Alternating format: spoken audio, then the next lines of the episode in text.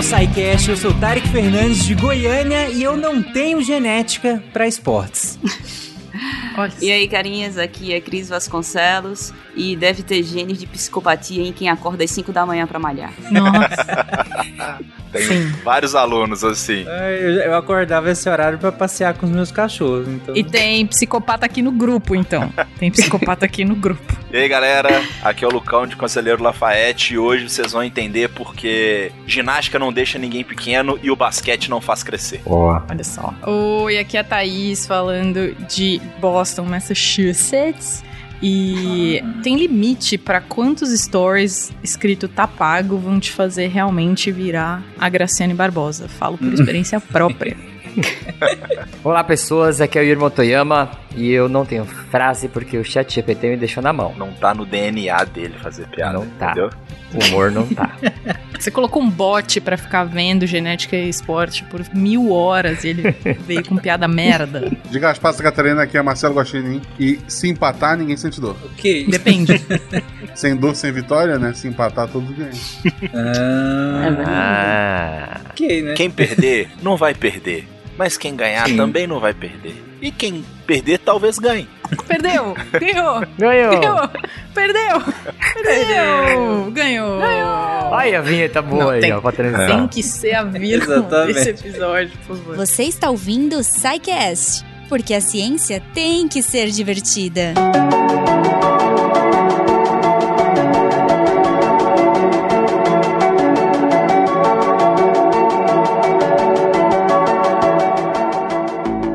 gente, depois desse show de referências aí, de vírgula, já, já de, de ideia pro editor aí, vamos entender o recorte desse episódio, para começar, né? Pra, pra ninguém sair frustrado e pra, pra todo mundo entender que pra onde a gente vai, onde, pra onde a gente quer ir. A ideia do episódio, pelo que eu entendi, e aí vocês me corrijam, é a gente falar sobre como a genética influencia na prática de esportes e como também não influencia, como foi até parte um pouco da abertura do Lucão, né? E aí eu imagino que nós entraremos entraremos inevitavelmente em questões de sexo, em questões de gênero, em questões hormonais, epigenéticas e tudo mais, né?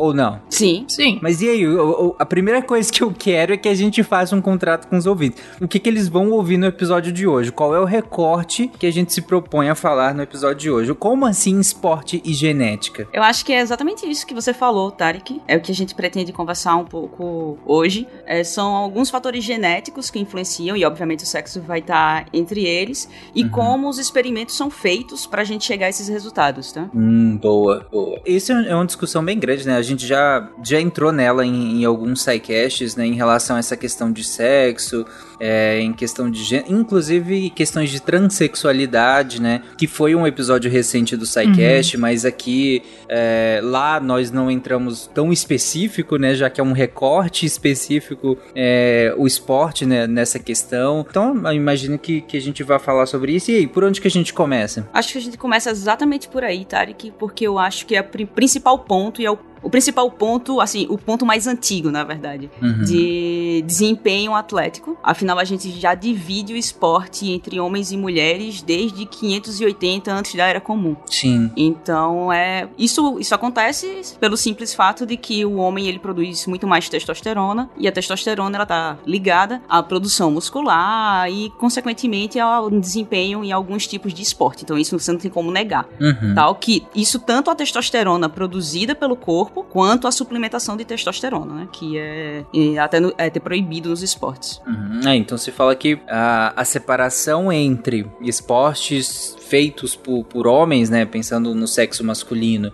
né, e feito por mulheres, pensando aqui no sexo feminino, né, é, ele já vem de uma separação é, longínqua, por assim dizer, por questões muito visuais, né, e determinada geneticamente, determinada por hormônios específicos, né. Isso. É, na, na época não tinha como se dizer que era hormônio, mas é uma percepção de que um homem teria mais capacidade de fazer coisas e não pode ser comparado com uma mulher fazendo a mesma coisa, né? Uhum. E só um, só um comentário à parte. Essa, a primeira competição que teve, que são os Jogos Eranos, eles... A participação feminina só podia ser... Você só podia se inscrever como mulher se você fosse virgem.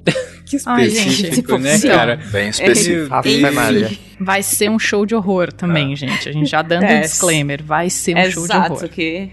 Caraca, mas é sacanagem, né? É. Aí não tem nem como a gente tentar explicar, por, sei lá, o genético. Só é. podia é. virgem, gente. Ah, nem. Exato. Assim, só a nível de curiosidade era desse jeito. E a gente tem os esportes olímpicos acontecendo nessa divisão. Tem, acho que dá até um cast sobre essa história, porque é bem, bem interessante. Mas aí você tem a proibição dos Jogos Olímpicos, que eu acho que é. A gente pode utilizar aqui como uma das maiores referências para tratar de atletas de alto desempenho, né? Uhum, sim. Então sim. você tem aquela interrupção dos Jogos, dos Jogos Olímpicos por questões religiosas. E aí os Jogos Olímpicos só voltam em 1896 sem participação das mulheres. Uhum. As mulheres não podiam participar. Olha só. Exato. Até, a, até que teve um protesto de uma maratonista e enquanto estava tendo a corrida masculina, a maratona, ela fez a corrida do lado de fora do estádio e o tempo dela foi bem próximo dos homens. Foi inferior de alguns homens, mas foi próximo. Então, Caraca. ela mostrou que as mulheres conseguiam competir.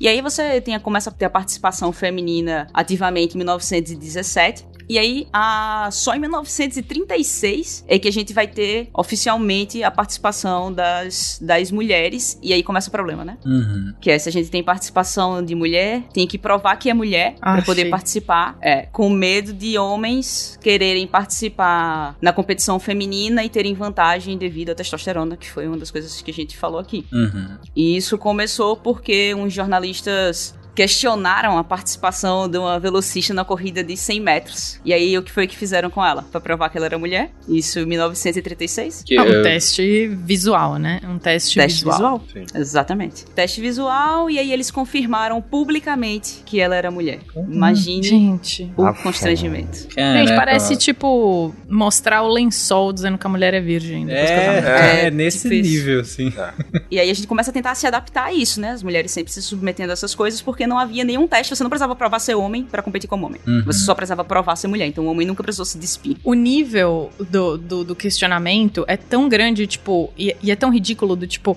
se ela corre tão rápido, ela não pode ser mulher. Isso. Uhum. Uhum, né? E aí, a partir da, das Olimpíadas de 1946, as mulheres precisam provar com um atestado médico que são mulheres para poder se inscrever. Gente, homem não precisa fazer porra nenhuma, né? Homem, homem não precisa fazer, desculpa, mas assim, homem não precisa fazer porra nenhuma. Você não, o homem corre devagar, a mulher corre mais rápido que ele, ela tem, provo, tem que provar que ela é mulher. Uhum. Desculpa, o momento. Sim, não.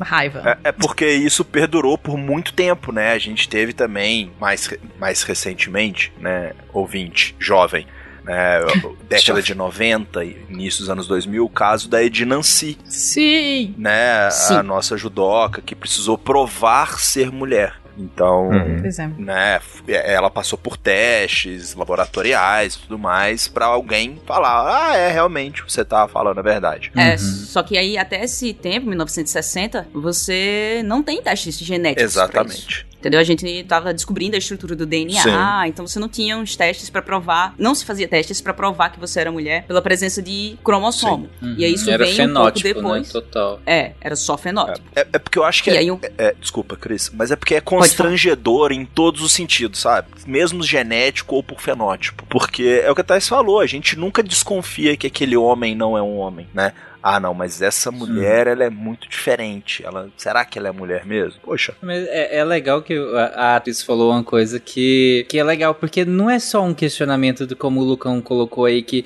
é, que não precisa, um homem não precisa provar que ele é homem para competir, mas a mulher, mas é mais do que isso, é do tipo, o desempenho é tão bom vamos ver se é mulher de verdade? Porque Gente. entendem que se fosse um desempenho pífio, ou sei lá, uhum. ficassem sempre um desempenho baixo, será que todo ia ter esse tanto de teste pra tentar confirmar se é então, mulher, sabe? Eu vou contrapor o ponto, Tarek, que é ninguém pergunta a um homem que teve um mau desempenho. Exato. Exato. Ninguém chega lá e faz, vamos saber se ele é homem mesmo. É. Sabe? Uhum. Nossa, você tem uma caralhada de homem aí que não é classificado pra porcaria nenhuma de Olimpíada, de nada, fica em 15 lugar, não é classificado. Ele, ninguém tá questionando se ele é homem ou não, porque ele não consegue correr X segundos, uhum. X metros em X é, segundos, entendeu? Esse é o ponto, momento, sabe? É, e, e essas pessoas, elas têm um histórico, sabe? Ninguém ganha uma Olimpíada porque começou ontem. Uhum. Então essa pessoa, ela vem tendo bons resultados sistematicamente, desde a categoria mirim, infantil, juvenil, adulto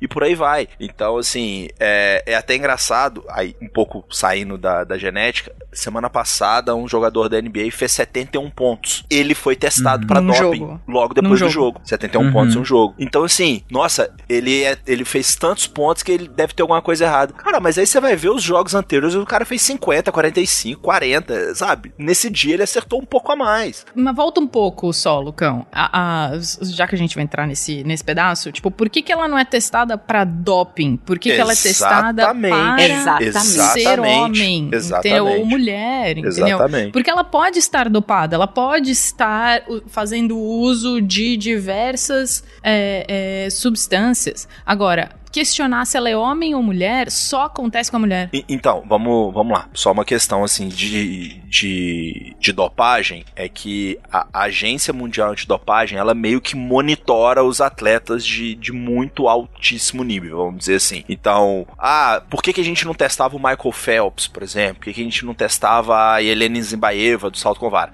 Testava. Esse pessoal precisava viajar de férias, precisa comunicar à agência, falar, olha, estou viajando de férias, vou estar na mara- maravilhosa cidade Conselheiro Lafayette. Porque se essa pessoa for, quiser, se eles quiserem testar de surpresa essas pessoas, elas têm que estar disponíveis. Ah, então quer dizer que eles não se dopavam? Não, se dopavam também. Não. É porque a gente não consegue. Provavelmente sim, exatamente. Provavelmente Ah, se dopar. A indústria do doping, ela tá na frente da indústria do antidoping. Com Isso é notório, tá? A gente não pode ter essa ilusão também de que tá todo mundo ali puro, né? Mas vamos dizer assim, então, esse controle do doping, ele é, ele é mais rigoroso. Concordo, poxa, a gente tá testando se essa mulher é uma mulher mesmo, sabe? Ela... A gente tá vendo isso há anos, ela tem a certidão de nascimento, ela tem os documentos. Tem como você investigar isso sem precisar fazer, né? Tipo assim, é, ela tem provas, ela tá provando. Por que, que a gente vai desconfiar disso, né? Mas aí começa a complicar quando eles começam a colocar a genética. Exatamente. Sim. Exato, bicho. Quando eles Exato. colocam a genética, trazem a genética, isso ali em 1967, quando eles trazem a genética pra jogo, eles acabam complicando ainda mais. E aí eu vou falar isso aqui, que é os, os homens são XY e as mulheres são XX, na mesma, é da mesma linha de os homens vestem azul e as mulheres vestem rosa. Aham. Porque eu vi alguém justificar isso uma vez no Instagram, né? Eu tenho o péssimo costume de olhar comentário quando tem polêmica. Por que você faz E isso? não é, faz sentir raiva, assim, sabe? E aí, é, um dos comentários sobre um post tratando desse assunto fez: Ah, mas é genética, parece que vocês não sabem. Homem é XY e mulher é XX. E minha vontade de comentar aí embaixo era: quem não sabe genética é você. Entendeu? Uhum. Quem não sabe genética é você. Você aprendeu um ponto, esqueceu de olhar todos os outros que podem acontecer, se prendeu a isso, tem um conhecimento limitado e não procurou aprender mais. É isso que a gente que, que os comitês de, dos atletas esbarraram quando colocaram a genética Uhum. em jogo. Eles começaram primeiro a verificar a presença do cromossomo Y, certo? E aí Uhum. você tem, começa a apare- a aparecer os casos, como por exemplo, em 68 você teve um esquiador, que era o Eric, sobrenomezinho que eu não sei pronunciar, e ele foi, ele era mulher, criado como mulher, competia como mulher, passou nos testes físicos visuais, tá? Como mulher, e ele era geneticamente homem. Hum, Ele não tinha, ele tinha o órgão feminino, mas ele era Uhum. geneticamente homem. Ou seja, ele era XY. caraca, o pessoal deve ter surtado na época, né? Imagine, porque você não tá preparado pra isso. Então, mas isso, tipo, não querendo justificar, mas, um, tipo, qual é? Eu acho que a gente tá aqui meio que pra, pra fazer esse, essas explicações e não deixar pro ouvinte, tipo, entender como ele quiser isso. Por que que isso teria um problema? Por que que uma pessoa competindo com mulheres, tendo um cromossomo Y, teria alguma vantagem? Eu acho que a gente tem que explicar isso mais detalhadamente pra depois destruir esse preconceito. Boa, boa. A ideia é que isso, gente, precisa ser muito livre de, de, de preconceitos atuais, entendeu? Tipo, e e entendimentos atuais de como isso, como isso funciona. Porque a gente pode entrar e a gente pode entrar em contradições aqui muito complicadas. Mas você ter um cromossomo Y significa que você produz substâncias. E assim, Hoje em dia a gente entende que isso pode não estar tá acontecendo, mas você simplesmente é, olhar o cariótipo de uma pessoa. O cariótipo é quando você vai olhar os cromossomos da pessoa e você descobre que aquele atleta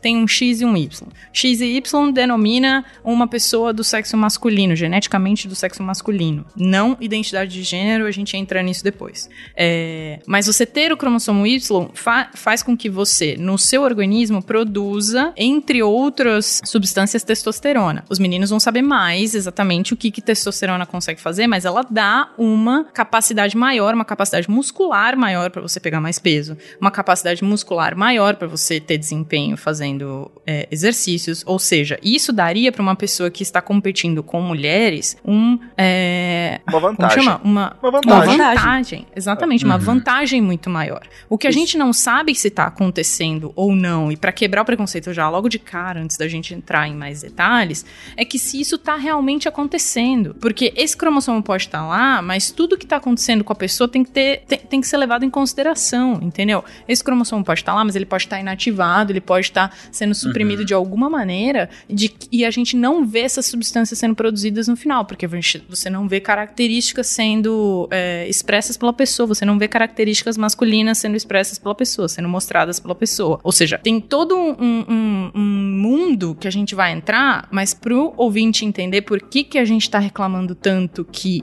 características visíveis a olho nu numa pessoa que tem que passar por um teste visual para provar que é mulher, ou pra, não para provar que é homem, porque isso não, não tem esse teste, mas por que, que isso seria um problema, entendeu? A pessoa que tá lá passando por um teste físico mostrando que ela tem um órgão genital condizente com uma pessoa de cariótipo XX, ela pode ter um, um, um cromossomo Y escondido lá e você adiciona uma camada de teste que ainda não vai tirar, ainda não vai conseguir classificar aquela pessoa como permitida a competir ou não. Só um gênio para ganhar essa prova. Michael Phelps, braçada com braçada. Enikevich, vai perder, vai ganhar, vai perder, vai ganhar, perdeu! Ganhou!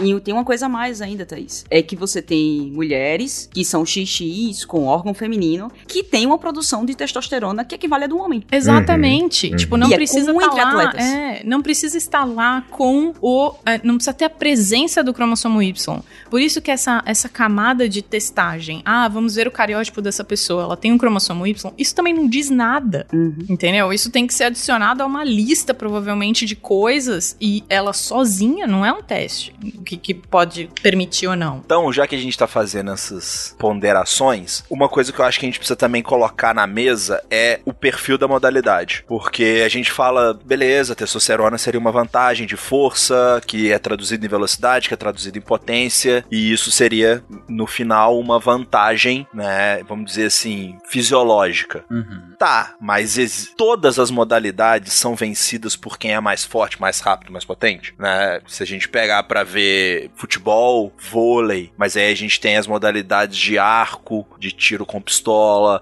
a gente tem modalidades que são muito complexas, que exigem uma coordenação, mais até uma coordenação motora do que necessariamente uma capacidade, vamos dizer assim, de, de valências físicas básicas, né? É, uhum. Poxa, adianta eu ser muito mais forte do que todo mundo e na hora de fazer um duplo twist carpado, que é o salto que a, que a Daiane fazia, a minha técnica, eu deixo perna estendida, eu não faço, uh, não uso a ponta de pé, ou eu não faço o, o movimento carpado como deve ser feito, isso tudo despontua e vai me fazer perder. Então é só colocar assim, é, que muitas das vezes que eu vejo essas discussões e tal, acaba sempre caindo pro campo da força, né? Ah, porque uhum. essas uh, as mulheres trans e tal, que já tem sido mais discutido, tem mais força no final de X período. Ah, mas o, o esporte que ela pratica, ela ter mais força, vai fazer dela a, a melhor, né? Porque a gente precisa também pensar em como que essa vantagem. Ter mais força unicamente, né? É, como que essa, van... essa possível vantagem vai ser traduzida no momento de atuação. Então, mas só, só voltando um pouco, esse tipo de teste que a gente tá falando aqui é feito para todas as modalidades ao mesmo tempo, tipo, independente do que vai acontecer com essa vantagem. Eram feitos. Né? Tipo, eles é, estavam sendo feitos nessa época, independente da modalidade. Entendeu? Então, tipo, ter mais potência muscular no momento X pode ser que naquela modalidade não te desse nenhuma vantagem. Sim. Isso. E a, a- vai piorando, né? Porque genética não é uma coisa simples. Claro. Uhum. Cris, só pra situar o, o ouvinte, a gente, vocês comentaram que, que num primeiro momento se fez essa diferenciação é, por questões fenó- fenotípicas, né? E aí o fenótipo é a manifestação do genótipo, né? Aquilo que a gente vê, né? De fato é, é, é o fenótipo, aquilo que, que se apresenta pra gente. E aí, né, não era suficiente e tudo mais. E aí, bom, então agora a gente tem teste genético, a gente vai ver os cromossomos de verdade. Agora sim a gente consegue separar. Só que aí não foi bem assim, né? Como vocês colocaram e nesses casos. E aí, tem mais casos assim que, que eu imagino que a confusão deve ter sido gigantesca quando começaram a fazer esses testes, né? Que aí foi caixa de Pandora, né? É, a primeira foi só essa, que era uma mulher com órgão feminino que tinha um Y, que era XY. E aí você tem outra que é uma velocista polonesa, que ela também criada como mulher, cresceu como mulher, competiu como mulher, passou em todos os testes físicos, visuais, como mulher. E eu fui até atrás do jornal da época, tá? De 67. E eles descreveram assim: ela não vai mais poder competir porque possui mais cromossomos sexuais do que o aceitável. ela era XXY. Hum, Gente, mais cromossomos do que aceitável. Exato. E eu fui, eu acho que foi no, foi no Times, e eu fui atrás, eu fui ler, eu fiz, eu não acredito. Quando eu vi isso no, num paper, eu fiz, eu quero ver o jornal of- oficial. Aí eu fui atrás e tinha, realmente. Ela possui mais cromossomos sexuais do que o aceitável. Ai, gente. Só pra É, explicando, ela era mosaico. Ela tinha Claro. células XX e tinha algumas células XXY. hum. E o pior pra ela, ela não só não pôde competir, como ela perdeu todas as medalhas que ela já tinha ganho. Foram retiradas. Caraca. Exato. Putz. E detalhe, isso é porque o teste dela foi em 67. Se o teste dela tivesse sido em 68, que a diferença é que no 60, e- em 67 procuravam o cromossomo Y, e no de 68 eles começaram a procurar o corpúsculo de Bar, que é o cromossomo X desativado. Inativado. Se ela tivesse feito o teste em 68, ela teria passado como mulher. Uhum. Eu falei, inclusive, na hora que você falou XX, eu falei síndrome de, de Klinefelter, mas o Klinefelter. O fenótipo é masculino, né? Sim. E ela, nesse caso, tinha um fenótipo feminino. Ela tinha características femininas, porque ela era mosaico. Ah, tá. Então, porque é mosaico. Mas aí o que acontece é, por, por que, que eles batem tanto na tecla de ter o Y te impede de fazer as coisas? Porque o sexo nos seres humanos em várias outros, outras espécies, ele é, denom- ele é determinado pela presença, sexo biológico, Uhum. é, ele é determinado pela presença do cromossomo Y, ou seja, a presença do, do cromossomo Y faz com que a genitália se transforme numa genitália que a gente chama de genitália masculina. Uhum. Mas isso é uma coisa biológica, não é de, de identidade de, de, de gênero nem nada. Agora, o, o que a gente con- considera na genética, e óbvio, hoje em dia diversas outras é, é, teorias para falar isso, mas é que a presença do Y, o que o Y consegue induzir de produção, inclusive a testosterona, o antígeno HY e tudo mais, e várias outras coisas que ele produz, fazem com que o fenótipo mude para o sexo masculino. E isso daria vantagens para as pessoas ou não. Mas, como o que a Cris está falando é um mosaico, apenas algumas células produzem isso, apenas algumas células têm esse cromossomo, provavelmente essa pessoa não tinha o fenótipo masculino, porque só algumas células estavam expressando esse genes do cromossomo Y. Mas, provavelmente, o que conseguiram coletar eram células do tecido que tinha o Y sendo expresso. É, só uma dúvida. Em 67 já se sabia que existia essas pessoas, vamos dizer assim, pessoas mosaico. Eu não sei se o termo mosaico É, já estava que cunhado, tal que eles trouxeram cromossomos sexuais a mais do que aceitável, né? É, mas assim, Uhum. sabia-se que podia ter XX, X, XY. Ah, isso sim. Cara, é porque eu tô aprendendo isso agora, tô sendo muito sincero. Eu acho que cariótipo já tinha nessa época, com certeza, porque eles acharam os, os cromossomos. Agora, não se sabia que era mosaico. O que deve ter acontecido é que a amostra que eles pegaram era XXY, eles diziam que ela inteira era XXY. Uhum. Hoje a gente vê que é um mosaico, algumas células são, algumas células não. Na verdade, Thaís, eu acho que pela frase, eles devem ter visto um mosaicismo, não sabiam como descrever isso e por isso foi. tinha cromossomos sexuais a mais, porque eles viram células XX. Células XXY, putz. Proíbe. Entendeu? Aí olha lá e fala, É, proíbe. só proíbe, tá achou um estranho, Y, tá estranho. proíbe. Tá esquisito. É. X-Men. Não, mas piora. Piora, tô dizendo assim, não. Piora a. a confusão que eles estavam passando, né? Sem entender o que tá acontecendo. Porque aí em 85, você tem o caso de uma maratonista espanhola que era XY. Inteira. In- Ela era inteiramente. XY, não era mosaico. Só que ela tinha um Inteiramente. órgão feminino. Tudo. Fisicamente ela era mulher. Isso porque ela tem o Y, só que ela tinha uma mutação no gene AR, que é o gene de receptor de hormônio sexual. Ou seja, ela era, ela era insensível aos hormônios masculinos. Ela podia produzir a testosterona que fosse. Essa testosterona não seria utilizada por ela. Caraca. Eita, Entendeu? E aí? E proibida de competir. caralho, velho. Então, tá vendo como esse teste é furado? Tá vendo como o XXXY é mais complexo do que você imagina? Não é binário, né? Tá Não. vendo como não é binário, ouvinte? Como não é. Como o negócio é muito mais complexo do que botar uma tabelinha de quem pode e quem não pode? Exato. Caraca, bem mais.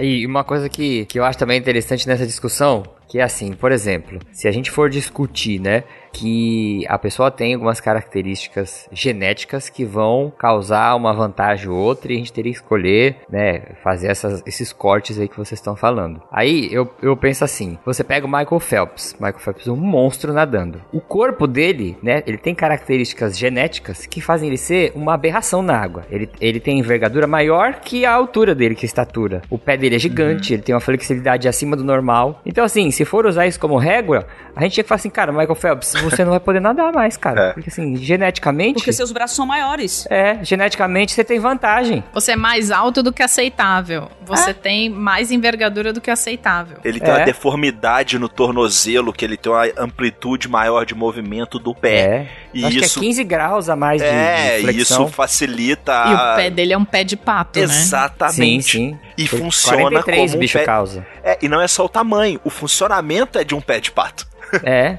Mas você entendeu Tem. que é uma característica, assim, que ele não treinou pra ser assim, né? Uma É. característica genética. Então a gente tinha que falar, pô, Felps, Sim. não vai dar pra você. Você tá É, fora não do vai padrão. dar. né? Você vai ter que nadar com É tubarão. maluco isso, né? É tipo, se vier, se vier de qualquer um dos outros pares de cromossomos, é aceitável, entendeu? Mas se vier desse, não pode. Exato. É. É eu, eu acho que vocês deixaram claro o quão absurdo é essa questão, né? E aí, só pra finalizar, Tarek, a parte desse, dos cromossomos sexuais, e isso parou em 92, esses testes que eram obrigatórios pra todas as mulheres, e começou a se exigir somente se outros competidores, treinadores ou a mídia se questionasse se ela era mulher. A mídia. A mídia. Se a mídia a mídia. A mídia. Jovem acho que ela não é mulher, aí o teste tem que ser feito. Porra, na moral, Ah, cara. aí vai lá o. Estadão, faz Bicho, um, exato, cara. Não. faz um editorial de questionando. Venha e- Jovem Pan perguntar se você é mulher, cara. Você você vai responder o quê? Exatamente. É. Aí o Comitê Olímpico Internacional fala assim: porra, é mesmo, né? Será que é? Vamos ver o que que. que- Faz um teste mano. aí. Porra, mano. Sabe? Ah. Cara. Isso só veio mudar um pouco em 2012. 12, 12, tipo 10 anos atrás. É, Exatamente, 2012. Eles começaram a não olhar os cromossomos sexuais, no caso de alguém questionar, e sim estabelecer níveis de testosterona. Aí disseram, não, agora a gente acerta, certo? É o nível de testosterona. Aí quando fizeram um teste com 693 atletas do sexo feminino, e hum, 14% delas tinham testosterona equivalente a um homem. Caraca. Olha lá, cara. Então, não, não, ó, ó, ó, ó, ó, É vou muito entrar difícil. No, vou entrar num ponto delicadíssimo. O Lucão sabe, do, imagina do que eu vou falar agora. Hum. E o chip da beleza? Hum. Que isso? É um Chip da beleza. implante de hormônio. Ah, Masculino. E geralmente. Um implante de hormônio. testosterona. É, porque a testosterona, além de, né, conferir mais força e tudo mais, ela confere ao homem também um menor percentual de gordura, né? Hum, Uma uhum, maior facilidade para ganho também de massa muscular uhum. e tá sendo implantado aí no consultório. A torto e a direito, tá? Caraca, mano. É, é legal que esse estudo tá aí, você- que você colocou, ainda tem uma segunda parte, né? E a parte dos homens? Ah, tô falando desse estudo dos, do, Dos 14%. da testosterona? É. É, Hum. sim. É que quando se avalia os homens, 17% deles tinham nível de testosterona equivalente a uma mulher. Pam, pam, pam. E agora, né?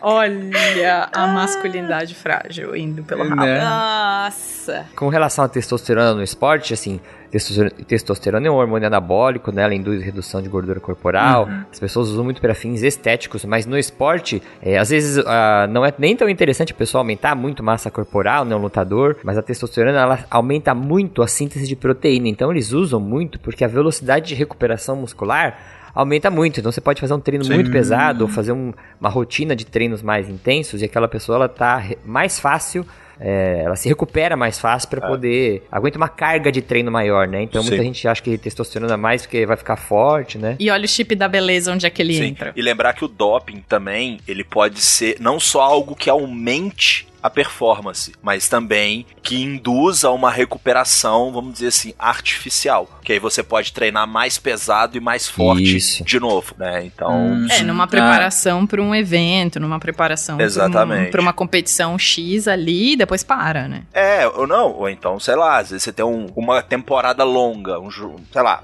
hoje não acontece, né, por questões de, de da agência, antidopagem, mas você pega um campeonato brasileiro, que o cara joga quarta e domingo. Ah, sim. Né, a NBA, que o cara joga joga 82 sim, sim. vezes na, na temporada regular, joga às vezes dois dias seguidos. Então, uhum. essa síntese proteica aumentada, né, essa melhor capacidade de recuperação, vai influenciar muito no rendimento desse cara. Às vezes vai ser a diferença de ele ter que ficar uma semana sendo poupado para ele poder jogar uma semana e fazer 50 pontos, fazer três gols, entendeu? Então, hum. também é importante, né, essa, essa vantagem. É, é, é legal porque geralmente quando a gente fala de doping nos esportes fica parecendo, ah, sei lá, o velocista vai correr mais rápido naquela prova. Ou o nadador vai nadar mais rápido ah, sim, naquela sim. prova. Sim, assim, sim, sim. É muito mais do que isso, né? Como, como o Yuri comentou, é, às vezes não ter uma recuperação dopada nesse sentido, né, já te coloca na frente do, de muitos outros é, competidores, né? É, às vezes o doping é para te fazer treinar melhor.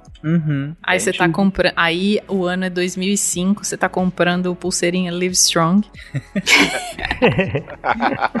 Nossa, cara. O cara que tomava cada... banho de EPO, né?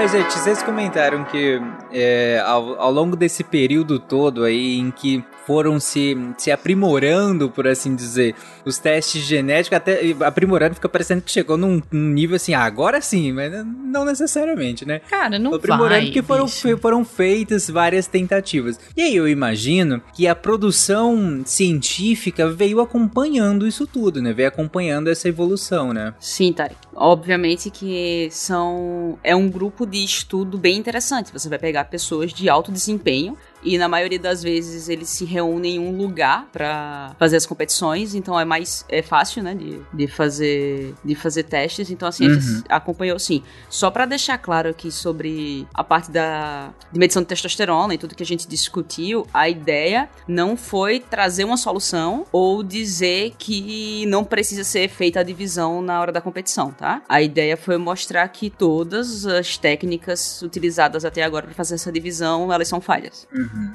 ah. É legal também colocar, né, que até os casts que a gente teve de adolescência, de adultos e tudo mais, porque em determinada fase da vida, meninos e meninas podem competir juntos, né? Não é uma vantagem. Em alguns momentos, até as meninas são maiores que os meninos e tal. É, uhum. Acho que a uhum. gente acaba vendo isso mais nos Estados Unidos, né? Até nos filmes, às vezes, de, de esportes, assim, de crianças, você vê menino, menina, o Bud, o cachorro também competindo.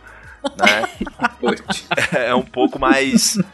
Eles têm um pouco dessa visão, assim. E aí, à medida que as categorias vão, vão evoluindo na, na idade, né? Na idade etária, vamos dizer assim, Aí vai acontecendo a divisão por causa também dessa, dessa diferenciação que a gente tem. Só, só pra falar, a hora que, que o Lucão falou aqui dos Estados Unidos, não dá para não falar que isso daqui é muito mais evidente aqui, porque você tem um, um, um incentivo ao esporte inacreditável nesse país. Nesse país, não o Brasil, onde eu estou, nos Estados Unidos. Então, é, é, uma, é um incentivo tão grande ao esporte que você vê desde pequeno que as crianças podem, meninos e meninas, competir juntos e dali um momento tem momento que eles têm que parar de competir juntos, ou, enfim, outros parâmetros têm que ser olhados. Mas é, é inacreditável como no Brasil a gente não vê isso por falta de incentivo ao esporte, e a gente tem que ver isso de jeito muito difícil quando testes físicos são feitos para mulheres em de Nancy. É, não querendo entrar nesse mérito, mas é porque a gente tem um modelo. É, não, aqui no Brasil a gente tem um modelo muito do, do esporte nos clubes, né? A gente tem grandes clubes formadores, Minas, o Pinheiros, alguns até clubes de futebol que têm outras modalidades, vamos dizer assim, olímpicas, como o Flamengo. E aqui no Brasil a gente tem um modelo muito centrado, e, e nos Estados Unidos esse modelo é muito centrado nas escolas, né? Tanto uhum. que a progressão aqui, né, é o menino progredir nas categorias de base do clube. E aí depois ele vai jogar no time profissional do clube ou de outros clubes. Nos Estados Unidos uhum. é uma ideia de jogar pela escola, jogar pela faculdade, e daí você vai ser escolhido por algumas das franquias, que é uma outra organização também, né? E, é, aí, e disso ser uma possibilidade de vida, né? É, exatamente. Desde muito pequeno, isso é mostrado para uma criança como é uma possibilidade para sua vida você ser atleta. Deixa eu só voltar um, um pouquinho aqui para tirar uma dúvida. É, a ah. gente tava falando sobre os testes, né? Primeiro os testes de cromossomos, depois os testes de testosterona. Eu fiquei pensando aqui, será que o teste, é, na verdade a gente, a gente não, né? Usava-se esses testes para tentar responder a pergunta errada, não é isso? Sim. Porque o teste funcionava, ele media a testosterona ou ele identificava o cromossomo. Sim, exatamente. A gente Mas ele respondia mal a pergunta. Exatamente. É. O, o, o, nosso modelo, né, que era, ah, antes tem que ter o cromossomo XY ou só o XX. Aí se tem XXY já é um problema. Então, mas eu acho que isso evolui com os estudos de como, por exemplo, você quer focar na testosterona, como a testosterona age. Então, primeiro se uhum. descobre que a testosterona vem de um cromossomo Y Sim. e depois se descobre que ela age num receptor. Sim. Então, tipo, o nível de testosterona não é importante 100%, é quanto ela vai agir no receptor e quanto aquilo vai se transformar em fenótipo. Sim. Então, tipo, eu acho que isso acompanha os estudos de como um hormônio hormônio, se esse é o foco, como que esse hormônio age no organismo. Entendi, entendi. E isso não é só, eu citei 2012, e aí a gente pode pensar, fazem só 10 anos ou já fazem 10 anos também. Só que nas Olimpíadas que teve no Brasil, você teve competidores que não puderam participar, competidoras, por causa do nível de testosterona. Sim. Hum. Ainda isso, Entendeu? em 2016 isso ainda era usado. Isso, 2016, exatamente. Não pôde participar. Ridículo, porque não é um estudo feito individualizado, ele é um estudo padronizado numa coisa que não pode ser padronizada, numa coisa que não pode ser é, é, é padronizada para todo mundo. Não tem uma curva padrão para todo mundo. E lembrando que você pode estar pensando, ah, mas tem que dividir e tal coisa. Você tem que lembrar que a, a vida daquela pessoa foi, foi para aquilo. Sim. Ela Exato. treinou a vida inteira para ah, aquilo. Ah, é o dinheiro que entra na casa dela é aquele, na maioria das vezes, certo? Sim. Ela é, é profissional naquilo e aquilo é o que ela sabe fazer. E uhum. simplesmente alguém disse: tu tem 0,6% a mais e tu não vai fazer e não vai fazer nunca mais e ainda o que tu fez vai ser desconsiderado. É, isso eu acho que é um dos pontos mais importantes, porque a pessoa se preparou, a, a vida dela, ela, ela dedicou simplesmente a vida para fazer isso. Sim. E, e chega alguém e fala, não, agora não. Zero, essa vírgula aqui vai tirar é tudo arbitrário, que... bicho. Sim. É, isso é, eu acho que é a é coisa mais gritante que tem, cara. Acho que essa é a questão, é arbitrário. E na real, a gente meio que vai discutir que, que a arbitrariedade é meio que tudo que, que tá presente em tudo que a gente for falar aqui, né? A gente não vai chegar, eu imagino, já dando spoiler do final desse episódio, e vocês me corrijam se eu estiver errado, mas eu, eu acredito que nós não vamos chegar num ponto objetivo, claro, muito fácil de, de, de res responder a todos esses questionamentos que nós fizemos, até porque eu até acho difícil estabelecer qual é a pergunta certa nesses casos. Cara, exatamente. É muito complexo. Exatamente. É muito. É a chave. Você chegou na chave do negócio, tá? É complicado, gente. O mundo é difícil, sabe? É uma coisa que a gente sempre fala. A gente fala muito nos castes políticos. Tem uma vertente política é, que, que acha que o mundo é muito simples, que as coisas são muito fáceis de serem respondidas. Sim. E elas bugam a cabeça quando eles veem que não, gente, o mundo é complexo. O mundo é difícil mesmo. E é isso, a gente tem que encarar isso mesmo. O problema é que tem uma galera que não quer, é uma galera que é. olha a dificuldade no dia a dia no mundo e não, vamos buscar a resposta fácil, vamos buscar o, o dicotômico, uhum. o fácil de ser falado, sabe? É sim ou não e ponto final. final. Você tá falando, eu tô pensando assim, cara, isso talvez a gente tenha que pensar por modalidade, sabe? Assim, uma coisa que eu tenho certeza, a participação de atletas trans não vai parar. Começou e não vai parar isso não tem como ser freado nunca mais. Uhum. Você, jovem uhum. reaça, que acha que isso não pode acontecer, você já perdeu. Você já perdeu. A marcha do progresso, meu amigo, já tá na quinta. Chegou! Entendeu? Isso vai acontecer. O que vai, o que a gente, né, tá começando a tentar entender é como fazer isso da melhor maneira possível para todo mundo. Mas isso vai acontecer, uhum. a gente vai chegar num ponto médio, uhum. talvez não ideal, mas gente vai chegar. Se a gente vai fazer Sim. por modalidade, por nível de testosterona, por. Não sei ainda como é que vai ser, né? Um pouco assim, dando um final do cast um pouco antes, mas a gente tem mais coisas para discutir. Mas é porque, assim, é, às vezes deve ter gente ouvindo agora falando assim: ah, porque vocês estão de lacração, vocês estão de não sei o que. Não, cara, é, é, é a vida real, é o que tá acontecendo. É o que aconteceu na Olimpíada em 2018, é o que aconteceu na Olimpíada de, de 2016. E a gente teve esses problemas. Vai ter gente competindo na França, atleta uhum. trans competindo na França. E depois vai ter de novo em Chicago, se eu não me engano, que é em 2028. Vai ter. Não tem como parar isso mais. Então, o melhor é a gente debater isso, fazer da melhor maneira possível, a gente ter o conhecimento dos absurdos que já foram perpetrados contra essas pessoas, como que a gente está evoluindo o conhecimento, né? Hoje a gente tem muito a ideia desse absurdo, de que é uma injustiça. Na época também se tinha, né? Mas hoje a gente tem muito mais base é, científica, de instrumental e também filosófica, porque essa é uma essa é uma discussão que não corre só dentro do laboratório de genética, da preparação física. Essa é uma discussão que corre na sociedade, né? Então, eu acho que assim, a gente tem que entender, abrir a cabeça e falar assim, beleza, vamos tentar fazer isso de um jeito legal para todo mundo. Mas, Tarek, ó, paralelo a isso, você tinha cientistas se perguntando se tinha alguma outra coisa uhum. que influenciava, não só o cromossomo Y. E eu tô dizendo paralelo porque isso mesmo na década de 60, enquanto você tinha pessoas voltadas para o tem que ter o cromossomo Y, tem que não pode ter o cromossomo Y, na verdade, né? Não pode ter o cromossomo Y. Você tinha cientistas dizendo, putz, mas será que tem alguma outra coisa na genética? Uhum. Será que tem algum outro marcador que a gente pode encontrar aqui que esteja associado ao desempenho?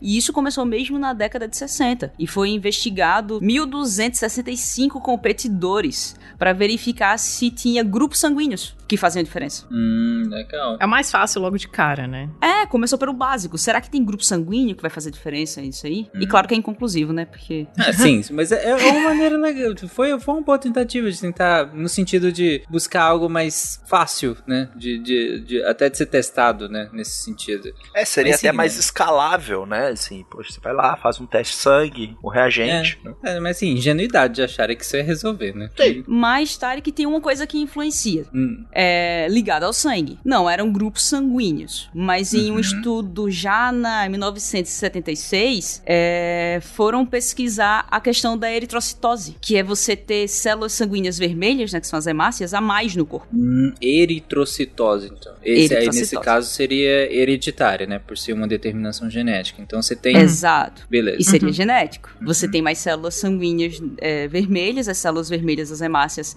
são as que são responsáveis por levar oxigênio para o corpo. Consequentemente, se você tem mais dessas células no corpo, você tem um aporte de oxigênio maior. Sim, ok. É que é simples e fácil de entender. Tipo, uma das coisas que você vai olhar é um, um hormônio é, anabólico. Outro que você vai olhar é a quantidade de células sanguíneas que é capaz de levar oxigênio para aumentar a performance, entendeu? Tipo, são coisas simples de olhar. É, sim, sim. Acho que, acho que ficou bem clara essa, essa, essa ligação, né? Se você depende, a gente depende depende, né? Acho que uh, todo mundo sabe que a gente depende do oxigênio, né? Para que todas as, as funções que aeróbicas que a gente tem no nosso organismo funcionem. Então, se a gente consegue entregar, se a gente tem mais carreadores desse oxigênio, a gente consegue ter uma eficiência melhor né, né nesse sentido, né? Então, claro que uma pessoa que tem uma, uma quantidade maior desses carreadores, que seriam os eritrócitos, né, ou as células vermelhas, e tem isso naturalmente, né, ainda, é ótimo, né, nesse sentido. É, e eles encontraram essa correlação em uma família de atletas, tinha um atleta olímpico também nessa família, e eles tinham eritrocitose e tinham uma capacidade de oxigenação maior do que outras pessoas normais. Não necessariamente isso faz de você um atleta, mas caso você seja É, um atleta, sim. isso te dá uma vantagem, entendeu? Aham, Uhum. sim. É, é, essa família de atletas, eu imagino que não é porque eles eram família de atletas que surgiu a eritrocitose, né? É, Por exato. conta disso é que eles eram uma família de atletas, né? Tentando achar um propósito pro É, o negócio. sentido aí da causalidade que é diferente. Só que a eritropoetina, né? Que era o caso que a, que a Thaís contou da pulseirinha Livestrong. É, pode crer. Pode crer, eu li. Sério? Agora É, o, o Lance Armstrong usava a eritropoetina. E aí ele ganhou seis voltas da França seguidas, ou cinco, alguma coisa assim. Então, Lembrando ouvinte, se você Gente, lembra- O que, que é eritropoetina? É uma palavra que ele inventou, claro. Né? Claramente, claramente. Pois Do- é. O ano é 2005, ouvinte. Se você tinha consciência nesse momento, você estava usando uma pulseirinha amarelinha escrito Live Strong porque você queria apoiar um atleta que tinha passado por um câncer. É, mas eu vou te defender, ouvinte, ninguém sabia, tá? Ninguém sabia. Eu usei essa porcaria. Todo Não, mundo mas peraí, ninguém sabia Ah. do que, gente? do doping, na verdade. Mas a eritropoetina, Tarek, ela é uma substância que ela funcionava exatamente nesse mecanismo que a, que a Cris escreveu, né? O, o atleta que usa, ele tem um aumento das hemácias e, consequentemente, um aumento do carreamento do oxigênio. Isso ajuda muito em, a- em modalidades como o ciclismo, né? Que a pessoa pedala por centenas, dezenas de quilômetros, às vezes centenas, né? Uhum. e também auxilia na, na capacidade de recuperação desse indivíduo, né? Então, é, a famosa EPO. É, Yuri, você lembra o nome? É eritropoetina e tem... É eritropoetina. É eritropoetina. Eritropoetina, né? Não tem um complemento, não. Eu, É. Não, eu é vou isso. fazer um papel, vou fazer um papel de ouvinte aqui, tá? Porque 2003 a pequena Crislane tava na sexta série, eu acho. Uhum. Eu não sei o que é que a eritropoetina tem a ver com um atleta que teve câncer. Alguém me conta a história completa. Seguinte, o Lance Ar- Armstrong é um ex-atleta de ciclismo de estrada.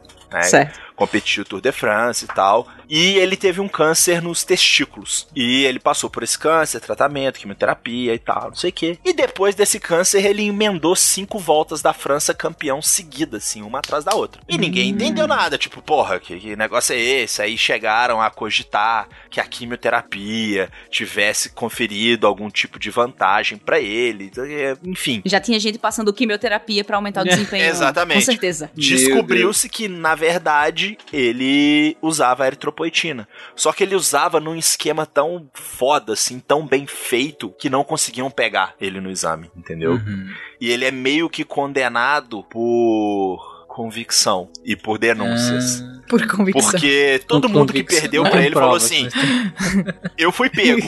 Eu fui Um pego no PowerPoint. doping. O segundo foi PowerPoint. pego. O terceiro também. O quarto também. Tipo assim, como que esse cara ganhou de todo mundo que tava dopado?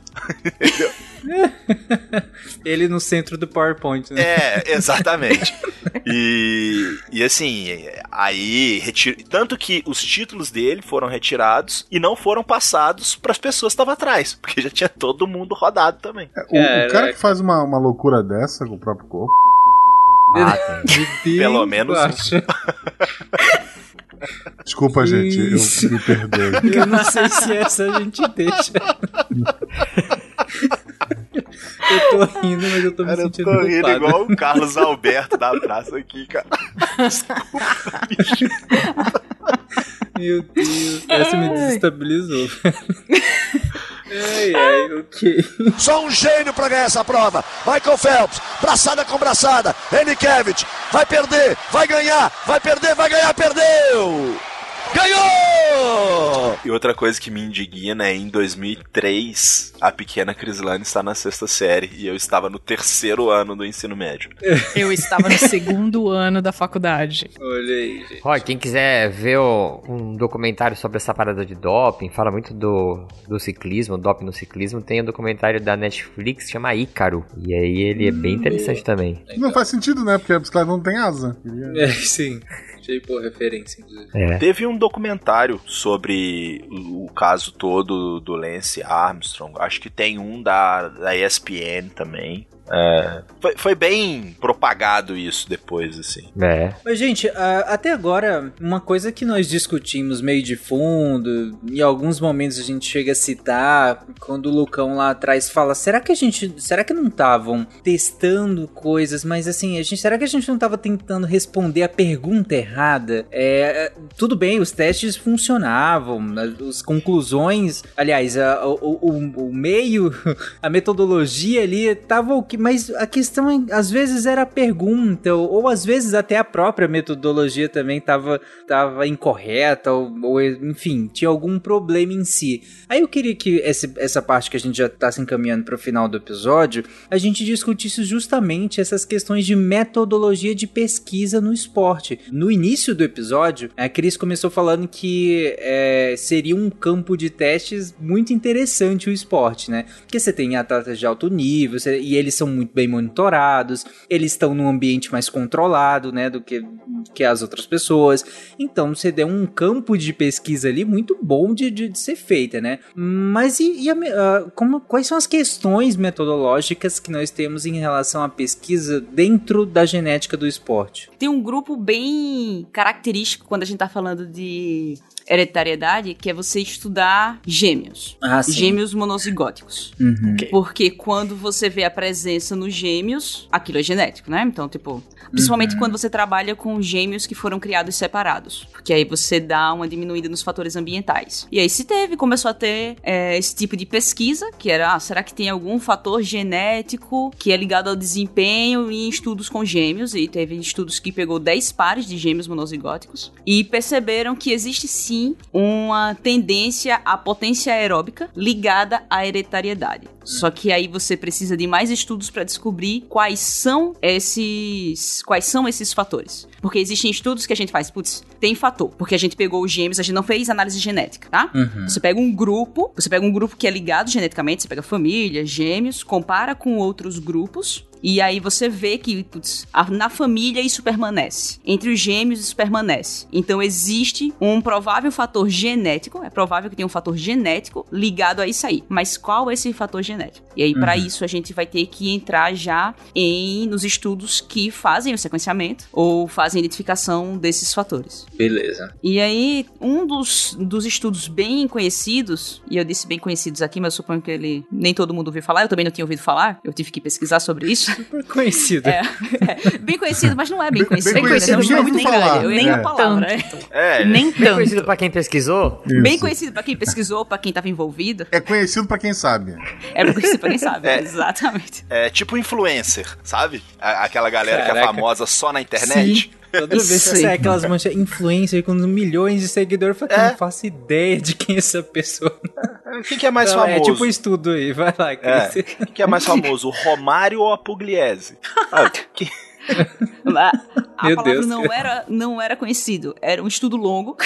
Ok. O estudo começou em 92, eu acho que a última publicação que eu vi dele foi em 2021. Então o estudo tem minha idade, eu nasci em Caraca, 92. eu- Ai, É, Exato. É a segunda vez que ela joga na nossa cara. É, tá- tá queria- vendo? Caraca, cara, exato, A exato. próxima é mais dois anos sem gravar junto com a gente. Eu não tô entendendo essa hostilidade, bicho, eu também foi, não tô foi, entendendo. ofendidíssimo eu tô aqui. A gente tá Desculpa, aqui pessoal. morto, A TPM, você tá jogando já. na minha cara que você nasceu em 92. Desculpa aí, pessoal. Já tenho 30, já passou já. Pois é. Então, Deus, o estudo é o Heritage, que é Health, Risk Factors, Exercise Training and Genetics. Ele começou em 92.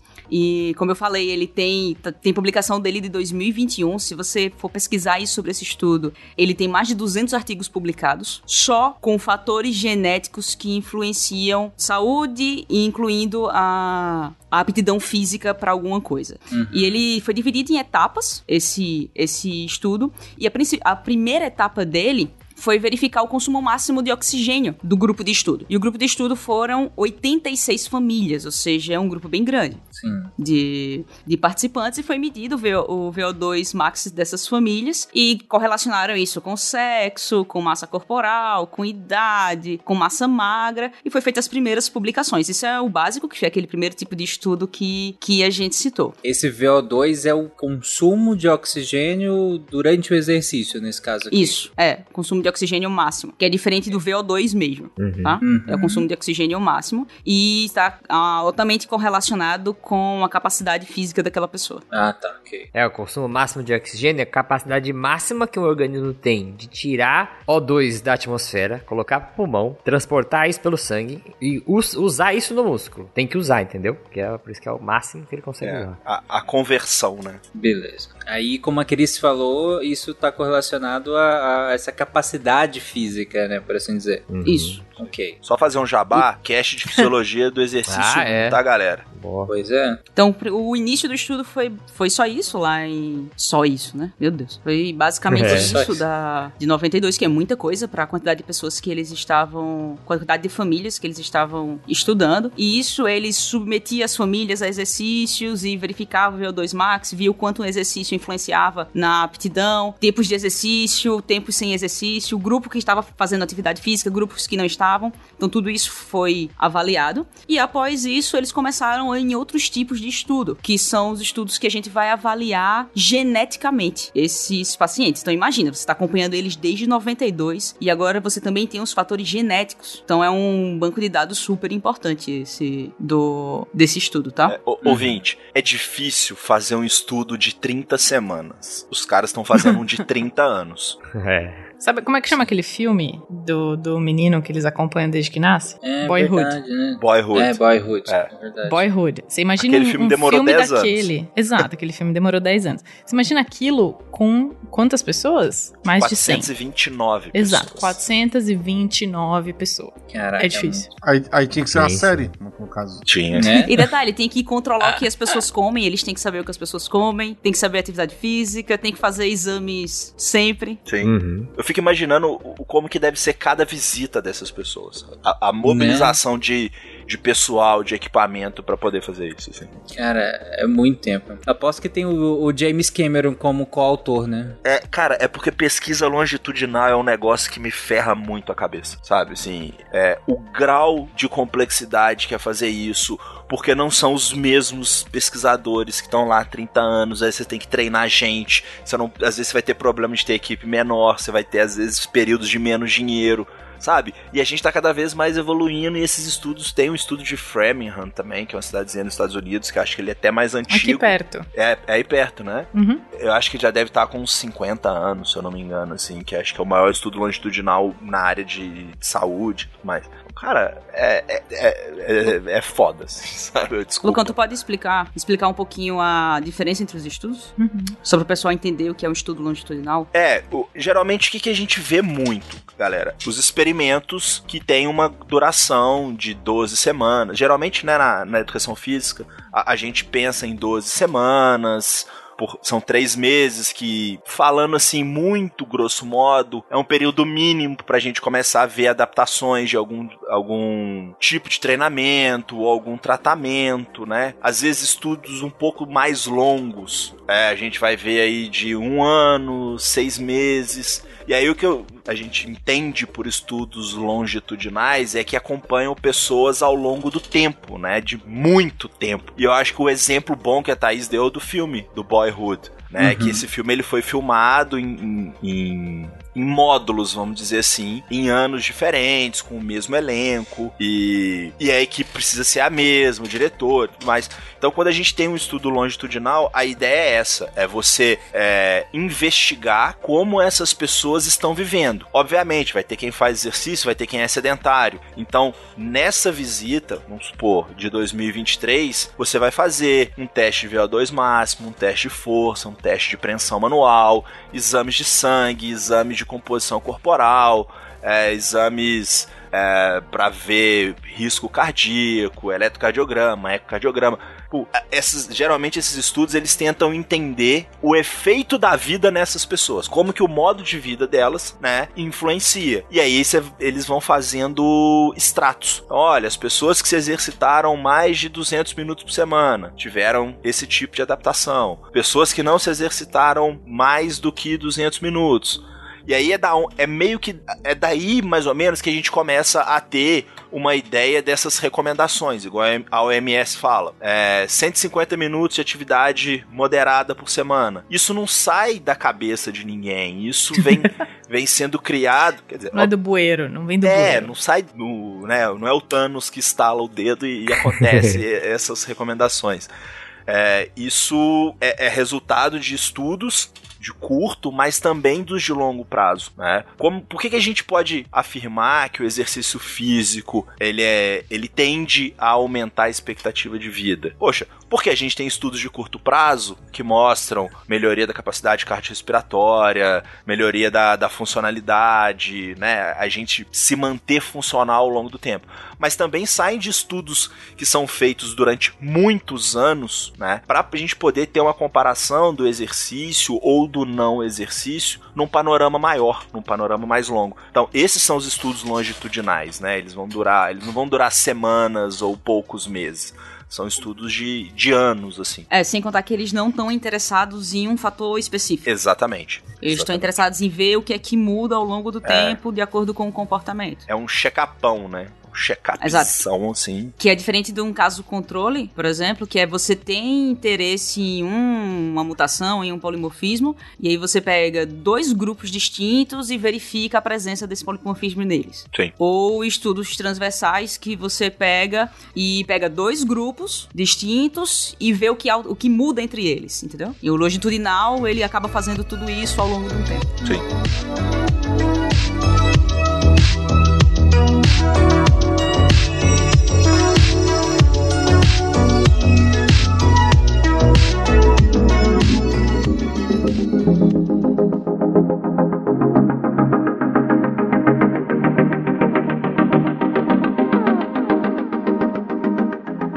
Então aí vocês colocaram, digamos assim, três maneiras da gente fazer estudos, né? Estudos científicos dentro do, do esporte, como vocês colocaram. E um deles, vocês falaram que é um estudo onde a gente vai acompanhar um grupo por muito tempo e aí você não vai destacar algo específico, mas você vai observar o que, o que emerge, né, da- da- desse tempo todo, claro, dentro do, de parâmetros estabelecidos ali, dentro do, do, do estudo, mas o que, que vai emergir de- do, do- da interação dessas pessoas com o tempo e com o exercício, que é o que está sendo pesquisado, com Uhum. a alimentação, com um monte de coisas ali. É, ou, como a Cris colocou, alguns outros estudos onde a gente vai pegar uma, uma questão específica e vai comparar dois grupos para que a gente entenda como é que essa questão específica influenciou, certo, Cris? Isso. E aí esse estudo que a gente citou, ele acabou fazendo tudo, porque é um estudo de, de um, um estudo longitudinal de 30 anos. E aí ele, após o sequenciamento do genoma humano, ele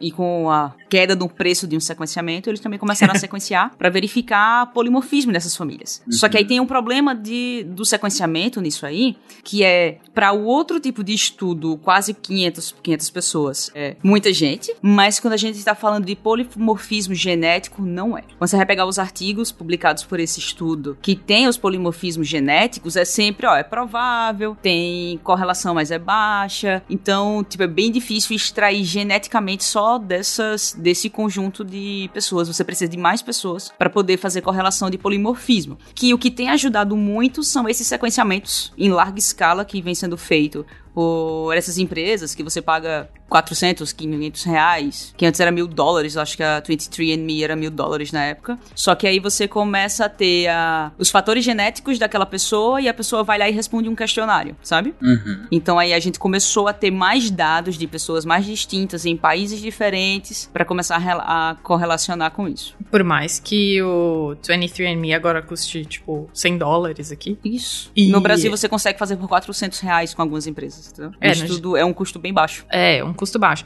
Mas ele ainda é elitizado, né? Ele ainda tem uma Sim. base de dado elitizada. Isso, isso. Ainda tem esse fator que influencia nos dados que estão ali, obviamente, porque teu, quando a gente tá falando de epigenética, você tem a alimentação que pode Uhum. interferir, você tem a alimentação da sua mãe que pode interferir, a alimentação que sua mãe teve que pode interferir no, Sim. no que você expressa, então tem tudo isso. Que quando a gente tá falando de algo elitizado, você acaba tendo um peso no comportamento, né? Só, só para deixar claro, claro, Cris. Você falou que o número nesses estudos de, de participantes não, não, não, chega a ser tão grande assim, ou às vezes até insuficiente, para que se estabeleça uma causalidade, né? É, a gente consegue inferir um, um, uma correlação, ou seja, a gente consegue relacionar duas coisas, mas na hora que a gente parte para o campo de, de, de inferir uma causalidade, ou seja, e essa causou a outra, aí a gente já não consegue tão bem, né? Pela não, essa quantidade, né? Esse N já não é suficiente. A gente consegue ver essa correlação. Isso aqui está correlacionado com aquilo.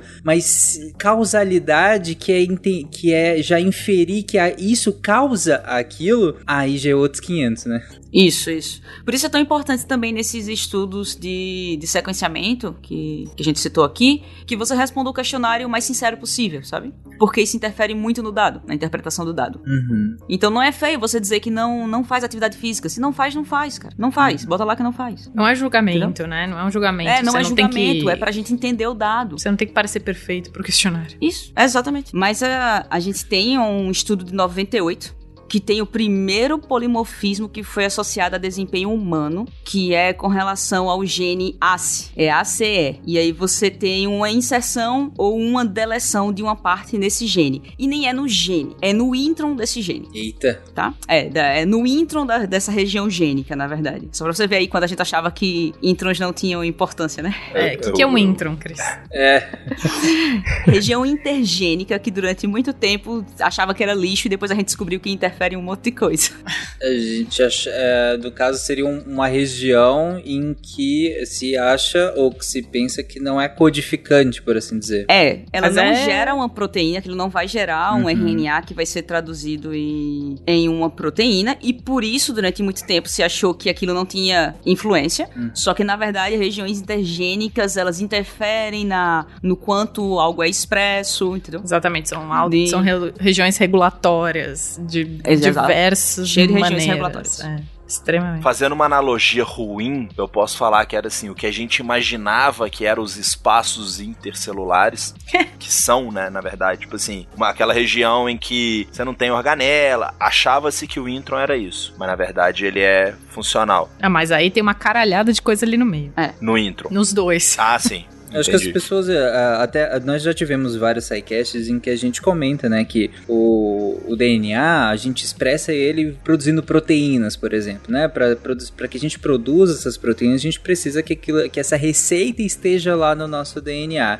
Uhum. E aí o que a Cris está colocando, e aí Cris me complementa e me corrija, o que a Cris está colocando é que há algumas regiões do DNA em que não produziam proteína, então a gente já, pô, você não produz proteína, pouco importa. Mas aí o que, que se viu é que não, né? Nesse caso, como a Cris vai comentar, algumas regiões que, me, mesmo que elas não sejam definidoras da.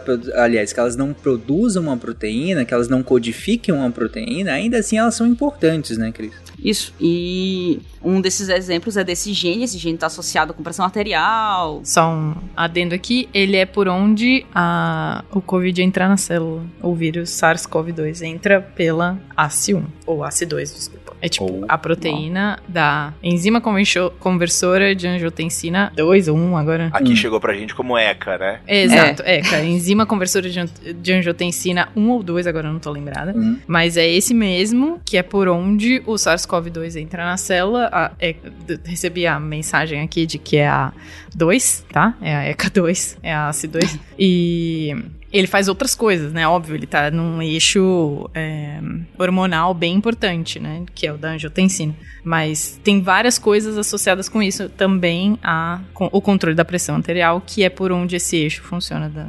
hipotalâmico, né? Como é que chama? É, hipófise adrenal. Pituitária hipófise adrenal. É, hipófise é? adrenal da ECA. Agora eu não lembro o eixo todo. Vocês não lembram o eixo? Não. Não. o, o que eu sei é a função lá. E é a conversão da angiotensina 1 na 2, né? Na ECA. É, querido ouvinte, se faça agora. Comente aí embaixo. Isso. É, ai, cacete. Agora eu tô me sentindo mal que eu não lembro o eixo inteiro. Mas continuando, desculpa. Você tem um intron nessa que que regula esse gene e aí você tem ou a deleção de 287 pares de bases ou a inserção, né? Então você tem genes que tem esses 287 pares de bases nesse intron e, e versões que não tem. Então você pode ser deletado, deletado, deletado com inserção, inserção com inserção, né? Aquele velho azão, azão, azão, azinho, azinho, azinho, que a gente aprendeu no colégio. E aí foi visto que, por exemplo, pessoas que têm a- o gene ACDD, que é o deletado e deletado, ele tem níveis mais elevados de pressão arterial, tem mais acúmulo de gordura e tem um aumento de risco cardiovascular, que são todos fatores são todos fatores de saúde, mas você consegue correlacionar com o desempenho, a, o desempenho físico daquela pessoa. Olha aí, caraca, que legal. Isso em 98. Legal, legal. Então você tem um, um- um gene que vai interferir diretamente numa enzima que faz Um parte. gene não, um intron. Isso, melhor ainda, né? Que, que a gente tinha explicado, um intro, que vai interferir na, na, na- numa enzima que vai fazer parte, inclusive, do- da sua regulação pressórica, né? Da sua pressão arterial. A, a enzima conversora de angiotensina, ela, que, que é lá no rim, por exemplo, ela vai fazer todo um mecanismo ali para controlar a sua pressão, pressão arterial. E se você tem um, um tipo de expressão específica, como a Cris colocou, que é o. Como foi que você colocou, Cris? É. D, DD é o que mesmo? Deleção, deleção. Isso. Se você tem um tipo de expressão específica, como a deleção, deleção, você vai ter um- uma interferência no mecanismo de ação dessa enzima, fazendo com que você tenha um fator de risco aí que faça você ter, por exemplo, um aumento da pressão arterial. eh, e isso, claro, a gente sabe que aumentar a pressão arterial vai fazer com que você tenha uma série de problemas eh, em outros órgãos e um dos que mais sofrem aí, que está diretamente ligada à ECA, né, enzima conversora de angiotensina, é o rim, né? Então você tem um problema grande de, do- renal eh, e, claro, cardiovascular no, no- em todo sentido, né? É legal, interessante. E aí, claro, no- por, por fim, o impacto que, o- ao qual a gente tem mais interesse aqui, que é no esporte, na prática de esportes, né? Isso. E obviamente que são estudos mais básicos, só que aí a gente esbarra na- nos benditos anos 2000, 2001, que a gente teve o sequenciamento do genoma humano e de lá pra cá as coisas mudam muito quando a gente tá falando de genética, principalmente porque é, vocês vão lembrar lá dos caches de genética de muito tempo atrás que a gente fez, que pra fazer o sequenciamento do genoma humano, a gente teve que ter o governo bancando e mais uma empresa e ainda assim demorou 10 anos, certo? E hoje a gente faz a coleta, coloca no equipamento, sequencia e se for bactéria a gente bota num mini ion, que é um equipamento do tamanho de um pendrive e já sai basicamente bonitinho, você só tem que montar o dado. Então hoje é muito simples e muito barato comparado com o que era 20 anos atrás. Então facilitou muito agora a gente procurar variantes genéticas e associar isso a alguma coisa. Então você já tem, por exemplo, são, são estudos de sequenciamento de genoma completo, você já tem estudos avaliando mais de 300 mil SNPs. SNPs são mutações pontuais, é alteração de um único par de base na, no Na genoma. sequência. Então você tem estudos, que um estudo de 2011, que procurou mais de 300 mil SNPs para tentar correlacionar isso com VO2 max, entendeu? Você já tem estudos com mais de 700 mil SNPs para em atletas. Você pega, pegaram atletas de elite e acharam mais de 200 mil SNPs que podem ser correlacionados com alguma coisa. Então isso entra. Eu trabalho com ciência de dados e isso é a virada da genética. Antes a gente não tinha como pesquisar. Agora a gente tá difícil avaliar de tanta coisa que a gente encontra. Então agora a gente tem muito dado. A gente só precisa sentar e avaliar esses dados para tentar fazer correlação. E não dá pra chegar aqui e ficar citando todas as mutações, porque essas mutações são um monte de siglas. Então não dá pra ficar aqui, sim. tipo, são set- 700 mil mutações. Então não posso ficar, ah, se você tiver o gene A, X, X, delta, beta, tal, você tem mais aptidão, entendeu? Uhum. O, o Cris, isso evolui também junto com a capacidade computacional, né? Se você pegar esses computadores mais modernos, acho que né, a- Sim, você fazer montagem de genoma antes de 2010 e montagem de genoma agora. Só um exemplo, eu coloquei, montei o, scri- o script e botei pra fazer a montagem de um genoma. E de, on- de, de ontem pra hoje, eu fiz uma montagem de quase 400 genomas. Então, tipo, em um dia. Caraca. E antigamente isso É. era inviável, né? E completamente, computacionalmente inviável. antigamente. Uhum. Só um gênio pra ganhar essa prova. Michael Phelps, braçada com braçada. Enikevich, vai perder, vai ganhar, vai perder, vai ganhar, perdeu! Ganhou! Deixa eu te fazer uma pergunta, Cris. Ó, imagina uma situação hipotética que eu consigo pegar um atleta e fazer lá, sei lá, um CRISPR e fazer uma manipulação genética nele, tá? Fala que é Ó. um primo teu, vai.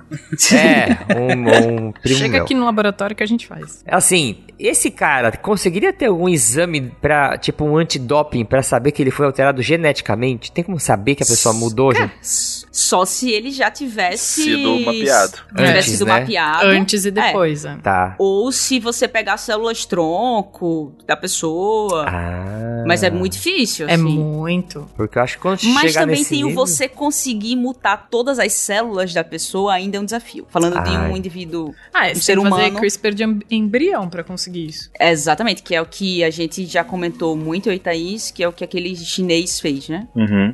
É fazer uma mutação no embrião. Na Tá. Pessoa adulta, eu acho que a gente não conseguiu mutar todas as células de, de um organismo, não. E e você consegue uma mutação transiente, né? Não é uma coisa também, tipo, duradoura pro. Dependendo do tipo de célula que você tá querendo mutar. Não é uma coisa que você vai conseguir um órgão inteiro mutado. Você vai conseguir um tecido dentro daquele órgão que vai mutar. E dependendo se você conseguir uma célula que tem uma estabilidade muito grande e vai manter aquela mutação por um tempo. Agora, e você vai, tipo, ter um mini mosaico dentro de você por causa disso. Hum, Agora, Entendi. É, com- é complicado você achar isso depois, entendeu? Tipo, Uhum. numa, num- numa amostra aleatória de xixi, sabe? Tipo, dopado. E você vai conseguir achar uma amostra dessa. E só citando alguns desses fatores que são resultados dos genomas, sequenciamento do genoma completo, a gente tem, por exemplo, fatores genéticos que estão associados ao acúmulo de, de gordura abdominal em mulheres. Sim. A mulher, lembrando que as mulheres já têm uma aptidão maior a armazenar gordura, Uhum. que contrapõe ao homem por causa da testosterona, um dos fatores testosterona, mas tem fatores genéticos que dividem as mulheres e você consegue ver uma associação maior ao armazenamento de gordura abdominal, entendeu? Então, se você for pegar esses estudos, você começa a achar ponto a ponto mais claro. Tem que ter um N muito grande quando a gente tá falando de polimorfismo, né? Sim. É legal que você colocou que. E aí, você me corrija, mas aí essa parte do. do à medida que os testes genéticos passam a ser muito mais acessíveis, e inclusive, como você colocou, Cris, com a evolução computacional, que a gente consegue é, processar esse. começar a processar todos esses dados, de todos esses testes genéticos que a gente agora consegue fazer de maneira muito mais acessível. Aí é quase como. A gente tá assim.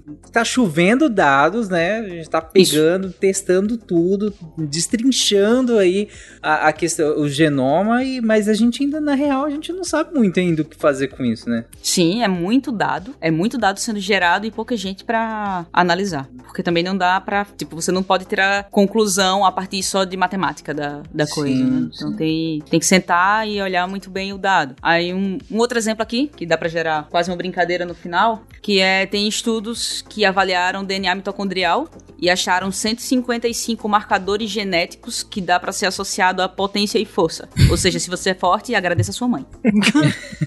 Entendeu? Pelo que ela comeu. Vai lá e agradece a sua mãe. Ou talvez o que ela fez ao longo da vida, né? Também. Exatamente. Até ter você. Só pra explicar, eh, Cris, por que que agradeço a sua mãe pelo DNA mitocondrial? Porque as mitocôndrias só são passadas da por parte materna. Você não recebe mitocôndrias da parte do pai. E a mitocôndria, ela tem um DNA próprio. Você tem o DNA nuclear e você tem o DNA mitocondrial. Que é uma das coisas que é utilizada pra resolver casos de morte, essas coisas assim, né? É, de- O, o ditado correto, então, é você é o que sua mãe come? Basicamente. Exatamente. Esse pior que esse ditado Exatamente. tá muito certo, né? Só pra explicar, só uma dentro, já que a gente entrou no você é o que, você, que sua mãe come. O fato de você ter engravidado agora e começar a fazer dieta epigenética quando você engravida não vai mudar. Dieta epigenética, tem Come- isso? Exato. Por, não, por Deus, come normal. Come normal. Come normal. É Sei. o que tu comeu a vida inteira. É. Não, não adianta fazer dieta. Que não é batata frita, Já entendeu? tinha que ter É, feito. exato. Entendeu? É, Não é já batata frita e haribo, entendeu? É, por Deus, não para de comer, porque aí tu muda a tua dieta. Ó, criança precisa de nutrientes. Só come bem. Só come bem, por favor. Come a comida da tua avó do interior, que você vai ver que vai É. estar certinho. É, para de. Sabe, Para ouvinte, de pagar caro. aonde você vai ver esse caso da mitocôndria na prática, na novela O Clone. Deus do céu. Foi o Foi, DNA real, é real. mitocondrial que foi de- utilizado pra provar que o Léo, o clone, era filho da deusa. Da deusa, exatamente. A gente vai Exatamente. fazer um momento novela cast aqui agora. Tá, e, e aí o mais importante, temos aqui a especialista, né? No Exato. caso é a Thaís. Como é que o é Lucas Cris, e o né? Léo, Não é com 20 anos de diferença, pode ter o mesmo ator interpretando? Exatamente. Porque o único, É o genética. único jeito disso Exatamente. acontecer é Murilo Benício. Projac. É o Projac. Projac. Murilo Benício e peruca e maquiagem. Esse cast tem que terminar com Sobre nossas cabeças o sol. Com certeza. Assim, tá 20 minutos tocando na minha cabeça já. Só pra, só pra deixar, fazer um jabá do- de outros sidecasts, né? A gente, acho que lá no sidecast de Célula, em alguns outros sidecasts também, talvez no de Fisiologia do Exercício, que inclusive a gente citou antes e não, não falou o número, mas pra quem estiver ouvindo poder pesquisar, é o SciCast 369 e o SciCast 416, então 369 e 416, que inclusive tem ótimas capas, é lindíssimas as, as capas desses dois episódios, são muito divertidas, feitas pelo Jânio lá, então vão lá, ah, ouçam o episódio, vejam as capas dos episódios, ficaram muito legais. É, e nesse SciCast, eu não lembro se nesse especificamente, mas a gente comentou sobre essa questão do DNA mitocondrial que, que, a, Cris, que a Cris explicou, é, de, de como ele é passado, né, da- da- das mães para os filhos, é, majoritariamente, né, não é um, nunca exclusivamente, mas ele é majoritariamente nesse sentido, e, e por que, que ele é circular, teoria endossimbiótica, então tem tudo isso lá em outros sidecasts, então ouçam lá também. Por um momento eu achei que tu ia falar do Novela Cast. Tá em, tá em hiato já de seis meses, se eu não me engano. Mas é da Thaís. Olha a cobrança ao vivo. Tá voltando, tá voltando. Tá voltando, tá voltando. A gente tá marcando, a gente tá marcando gravação essa semana. Calma, calma. Olha aí. Tá voltando, tá no E o hiato. último jabá é se quiser entender como a gente descobriu que os- esses fatores genéticos eram responsáveis pelas características, vai lá no cast de genética. É sim, Boa. Que eu não lembro o número. Escuta a RP Guacha também. É, eu escuto o RPG Guacha. o jabá de todo mundo. Mais alguém, Tarek? Oi. O Instagram do Tarek? Então, é, deixa eu fazer o gancho para um outro possível cast, porque também o exercício, né, a prática de exercício, dos esportes, ela vai influenciar em algumas alterações, né, como a, a Cris tinha falado também, de epigenética, mas a gente tem algumas possíveis mudanças, como mudanças do tipo de célula muscular, de contração rápida para lenta, enfim, tem coisas aí que o exercício pode provocar, né? E que pensando assim no indivíduo quando nasce, não necessariamente aquela é a manifestação do, do genótipo dele. Então, quem sabe a gente faz um outro cast aí falando sobre como que o exercício, né, tem a capacidade de, Caraca. de influenciar nisso daí. Por favor, por favor. Assim, não que falte conteúdo, mas eu tô sempre consumindo conteúdo de como o exercício pode melhorar a minha vida. Eu ainda não comecei a praticar, mas eu ainda quero mais conteúdo pra me convencer. Então eu acho que é, uma- é um ótimo episódio de intervenção. Em, em breve, TikTok do Tarek, ele vai fazer dancinhas. dicas de, de saúde e dancinhas. Na verdade, dancinhas com dicas de saúde pro seu animalzinho. Você siga lá. Meu Deus. Fernandes Que Tarek no. TikTok. Tarek fazendo agachamento com os gatos no colo, assim. É. Tem um, tem um esporte que o XX faz diferença. Hum. O jogo da velha. Tem um bolinha, bolinha também. Caraca. Eu, eu me surpreendo de verdade, gente. Não, não é. Não é Foi chat GPT? Foi chat.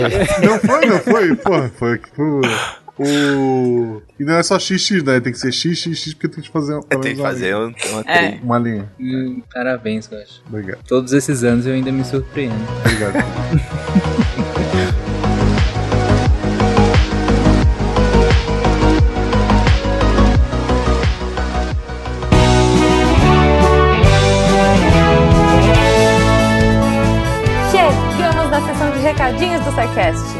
sou a Jujuba, passando aqui só para avisar que se você ouvinte quiser ajudar o projeto a continuar divulgando ciência de forma divertida, você pode através do PicPay, Padrim ou Patreon. Além do SciCast, você ajuda a manter outros projetos da casa e a manter o site também, com a nossa produção diária de textos incríveis. Caso você ainda não tenha visto, a gente editou o patronato para esse ano. Temos novidades bem legais esperando por vocês. Os nossos lindos patronos que apoiam e amam o projeto tanto quanto a gente. Os links vão estar aí no post. Fora isso, se você quiser entrar em contato com a gente para dúvidas, sugestões ou, enfim, recadinhos quaisquer, é só mandar e-mail para contato@sicast.com.br. Por hoje é só e eu encontro vocês na semana que vem. Tchau. Atenção para o informe semanal dos textos da semana. Essa semana cheia de séries, começando na segunda com João Paulo Ferreira. Série Saindo do Lab, Centro de Controle de Zoonoses e Adoções de Animais, parte 2. Essa série maravilhosa do João Paulo, que ele realmente faz, sai do lab e vai ver a ciência na prática, nas políticas públicas, e aqui a continuação dessa, desse centro de controle de zoonoses que eles recolhem, tratam dos, dos bichinhos, preparam para adoção e que é espetacular e vale a pena conhecer. Então dá uma lida no texto para ver o que, que é e depois vai conhecer os centros de controle de zoonose mais próximo de você. E mais uma série na quarta-feira, Games no Lab colisões, física, alta velocidade, faíscas e muito pop rock. E olha, eu tenho que falar, essa série Games no Lab, o Augusto César ele sempre manda muito bem usando o videogame para ensinar vários conceitos de ciência. Mas eu vou falar que nesse ele estava inspirado. O jeito que ele conseguiu integrar o jogo Burnout com a, a física de colisões ficou excelente, ficou muito bom. Tão bom quanto o texto da sexta-feira do Antônio Lucas, Memórias in After the Sun e the Father. O, Lu Antônio Lucas ele vai pegar esses dois textos e vai fazer um, um tratado tanto médico quanto filosófico sobre memória, identidade e doença de Alzheimer e tá valendo muito a pena dar uma lida. Então confere esses textos, vai lá em www.deviante.com.br para ver não só os textos e mais, muito muito mais e já deixar aquele comentário esperto para os nossos redatores para interagir, fazer críticas, sugestões, falar o que gostou, elogiar. Eles sempre gostam muito dos comentários. E você também pode se tornar um redator, uma redatora deviante. Manda um e-mail para contato@saicast.com.br. A gente sempre precisa de ajuda para deixar a ciência cada vez mais divertida. E eu sou o André Trapani, colidindo memórias de bichinhos e apagando a luz da Torre Deviante. Se a ciência não for divertida, tem alguma coisa errada. Tem que ser divertida. A coisa mais divertida que tem é a ciência.